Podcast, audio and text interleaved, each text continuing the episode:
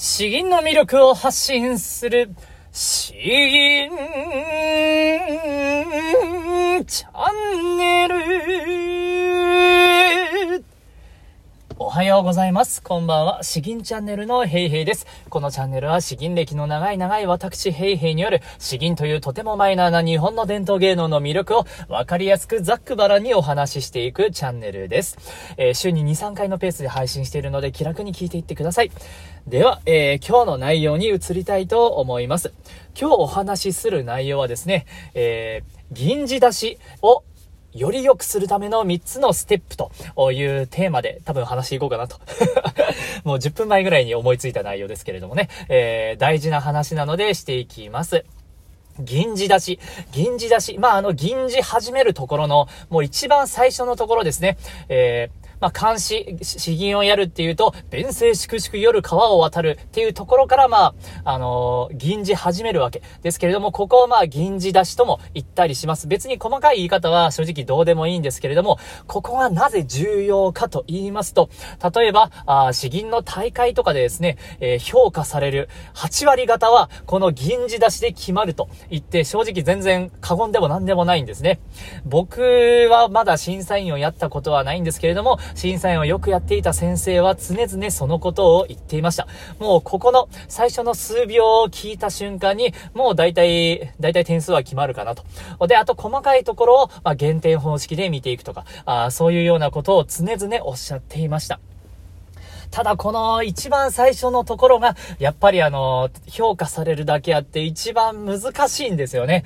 もう、銀題を言って、えまあ場所によって作者も言って、で、いざ、じゃあ銀字始めると言った瞬間にですね、あれ自分の音程って何だっけとか、あそもそも歌詞がもう出てこないよとか、あテンパってしまって、えーあっという間にもう流れるようにパパパパーっと、テンポよく行ってしまったとか、あいろいろもうそこで大抵のトラブルは起きます。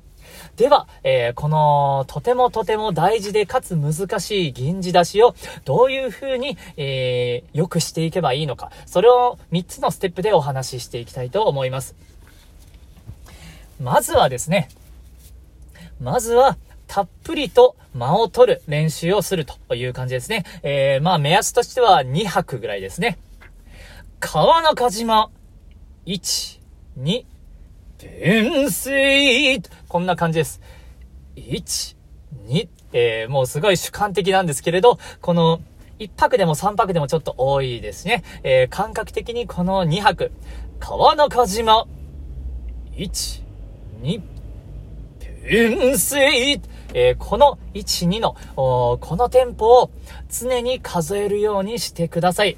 えーまあ、あの、こんな中途半端なやり方じゃわからないよって言われるかもしれないんですけれども、お詩吟を練習するときに必ず、えーやるようにすればですね、自然と自然と、このスピード感もだんだんと身についてくると思います。まあ、完璧にする必要はないんです。えー自分の心の中でたっぷりと2拍、えー数えるということ。これがですね、まあ、最初の銀を落ち着かせる、銀字出しを落ち着かせる第一歩となります。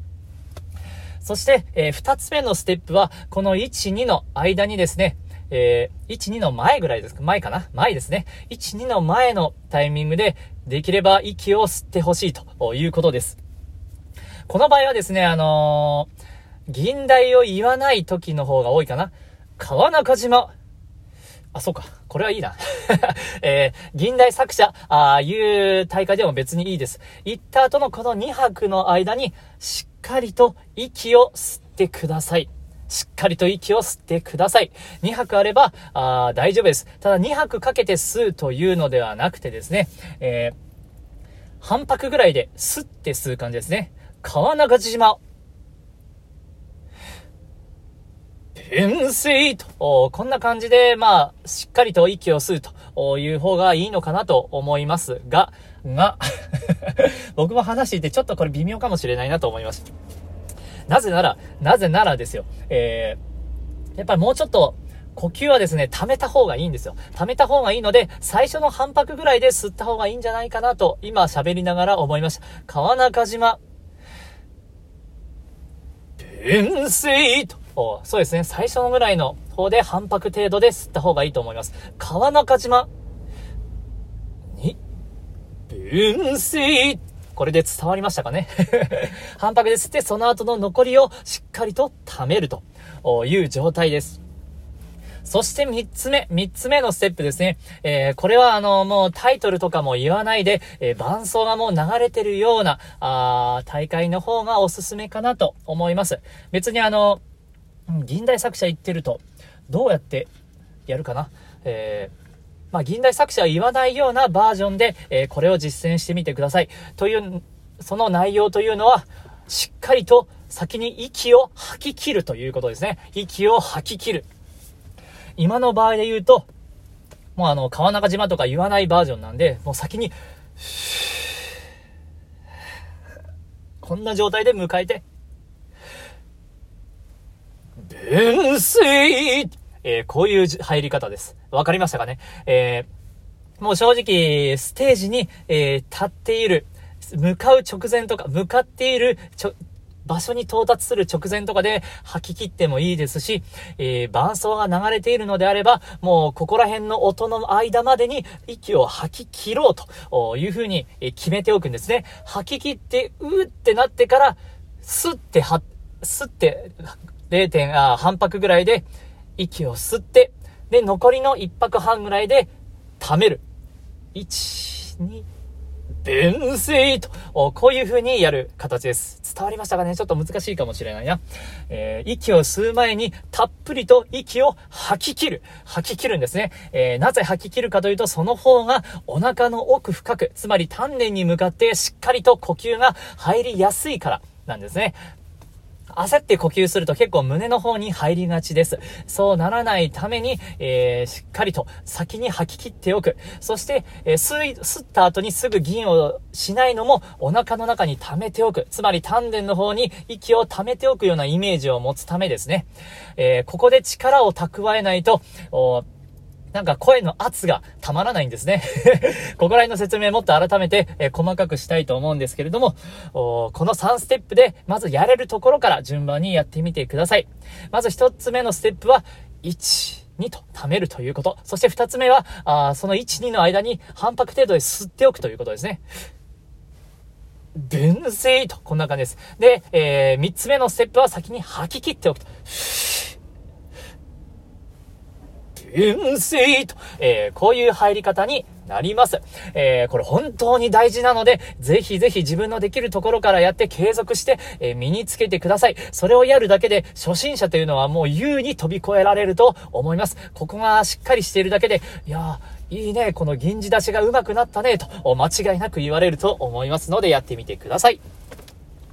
えー、それでは今日後半の方ですね、銀じっていきたいと思います。今日銀じるのは、白虚位による菊か、菊かですね。菊の花と書いて菊か。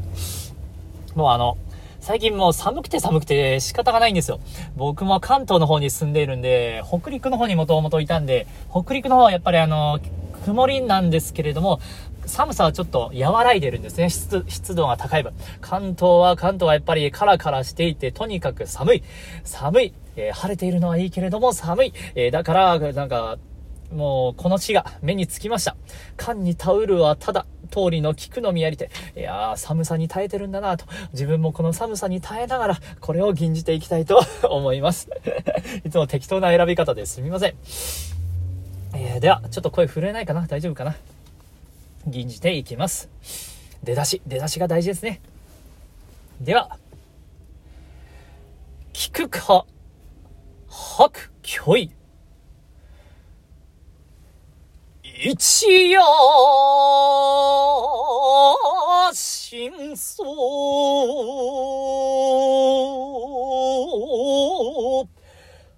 河原について、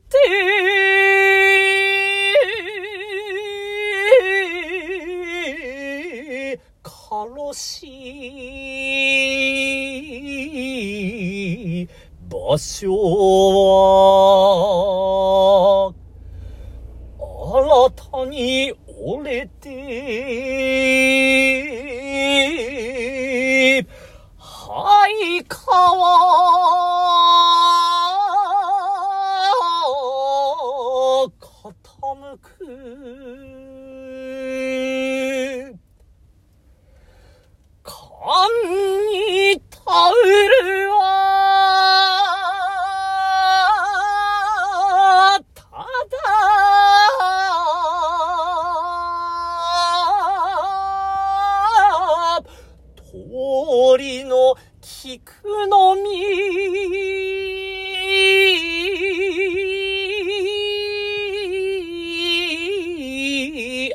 りて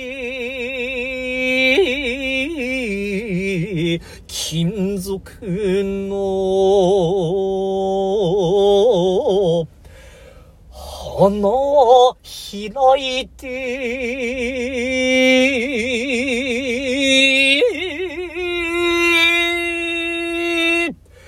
暁さらに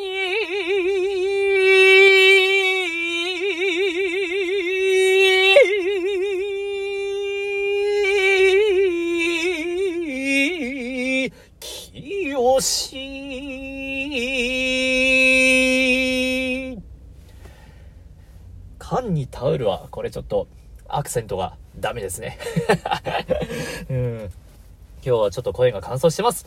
えー、まあ出だしの方、ちょっと伝わりましたかね。えたっぷりと間を取って、ちゃんと息を吸、吸って吐くというところ。うんまあ、タイトル言いながら吐き切るのちょっと難しいですけれども、こんな感じです。えー、では、次もまた明後日ぐらいですかね、えー、引き続きコメント、疑問点、えー、こういうリクエスト、この詩吟やってほしいとか、あそれも含めてお待ちしております。えー、詩吟の魅力を発信する詩吟チャンネルどうもありがとうございました。バイバイ